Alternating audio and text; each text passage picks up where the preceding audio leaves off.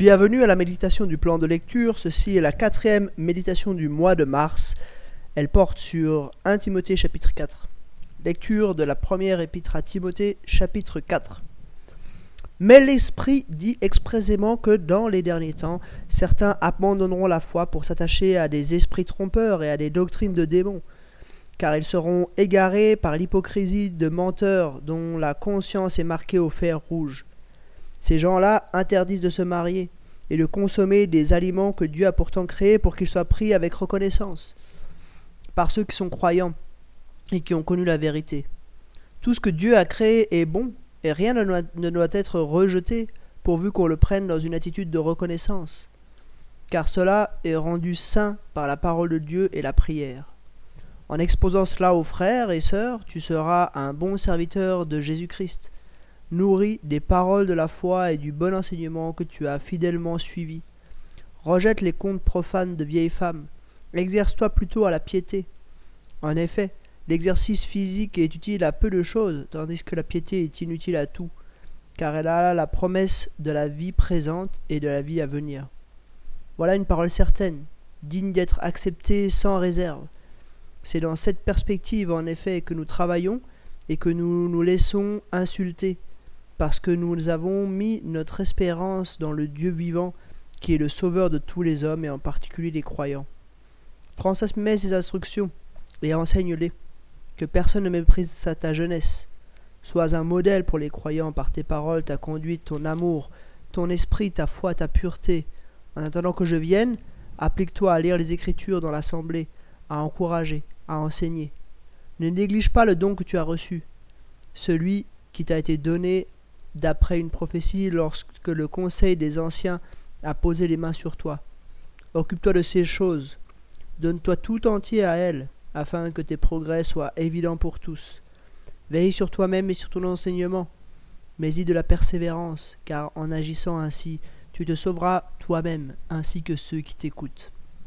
Jusqu'ici, la lecture de 1 Timothée chapitre 4. Ce chapitre peut être assez bien divisé en trois parties. Première partie, une maladie. Deuxième partie, un diagnostic. Troisième partie, un antidote. Première partie, une maladie, ça c'est les versets 1 à 5. Euh, qu'est-ce qui se passe dans l'église où Timothée est responsable? Euh, Il y a manifestement des faux docteurs, des personnes qui enseignent des fausses doctrines. Et Timothée euh, en avait déjà parlé hein, au chapitre 1. Il avait dit à mon départ pour la Macédoine, j'étais euh, encouragé à rester à Éphèse pour donner instruction à certaines personnes de ne pas enseigner d'autres doctrines et de ne pas s'attacher à des fables et à des généalogies sans fin qui produisent des controverses au lieu de servir le projet de Dieu qui s'accomplit dans la foi. Euh, un peu plus loin, il, il dit aussi, certains se sont écartés de cette ligne et se sont égarés dans des discours creux euh, donc on voit qu'il y avait manifestement euh, à ce moment-là des gens qui enseignaient des choses fausses.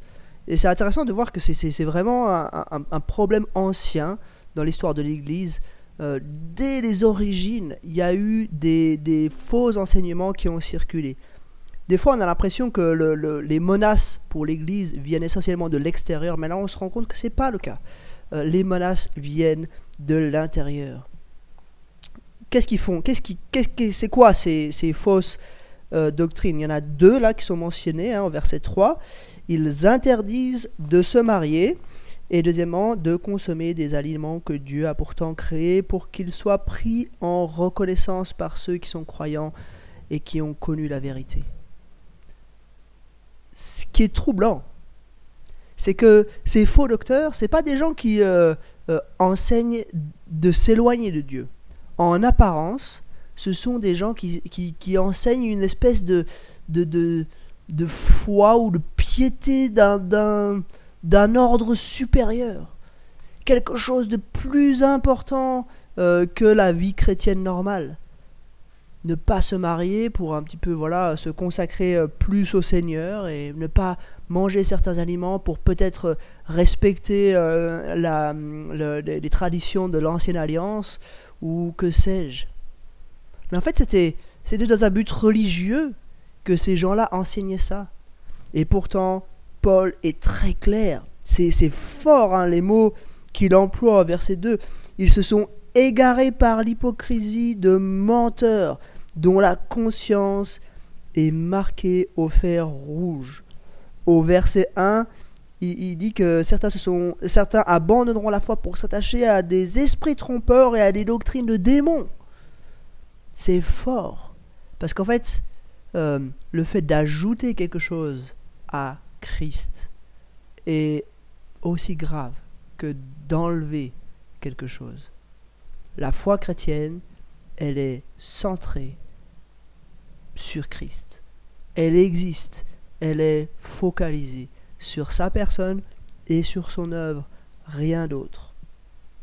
Et je crois qu'on peut être attaqué aujourd'hui. Euh, j'ai eu plusieurs fois des discussions avec des personnes euh, se disant chrétiennes et qui, et qui mettaient en avant voilà, une, discipline dans le domaine alimentaire, par exemple, euh, qui, qui soi-disant était de l'obéissance.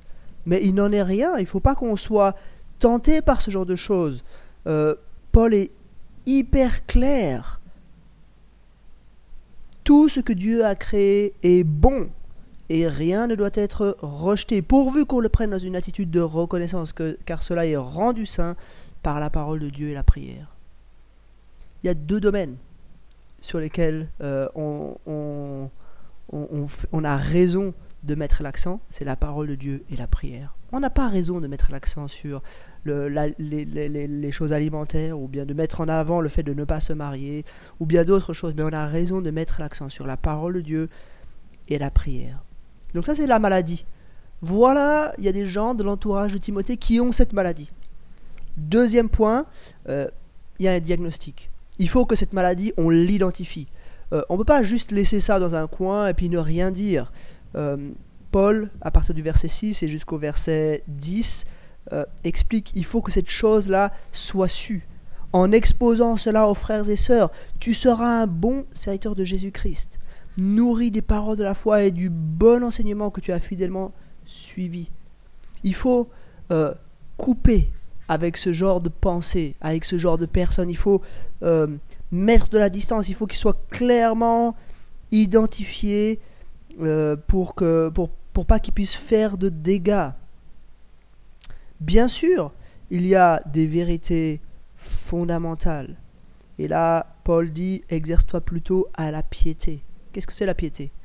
C'est ce qu'on fait pour entretenir, pour vivre notre relation avec Dieu. Et il en a parlé justement au verset 5. Euh, la parole de Dieu et la prière.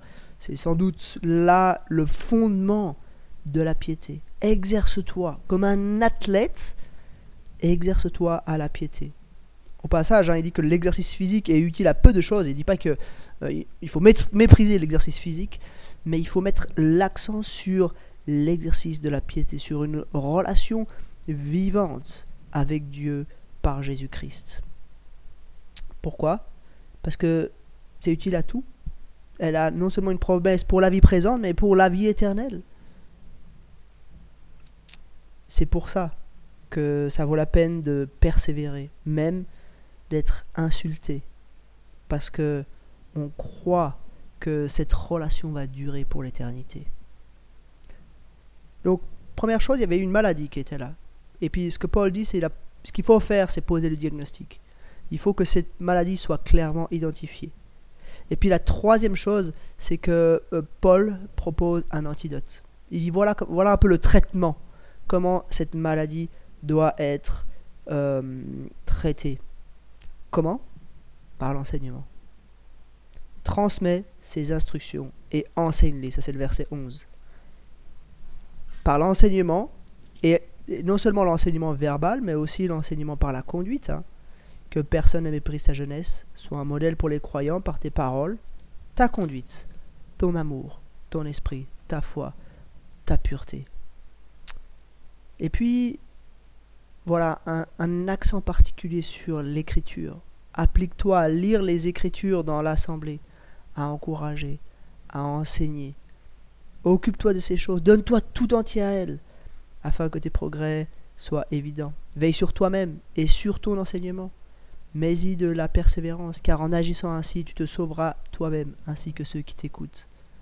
Il y a une maladie, on pose un diagnostic, on identifie ceux qui disent ces, fausses doctrines, et il y a un traitement. Le traitement, c'est un enseignement des vérités bibliques fidèles, un enseignement réel de ces vérités-là. Voilà, euh, maladie, diagnostic, antidote. Trois remarques sur 1 Timothée chapitre 4. Et je vous dis à demain pour un nouvel épisode.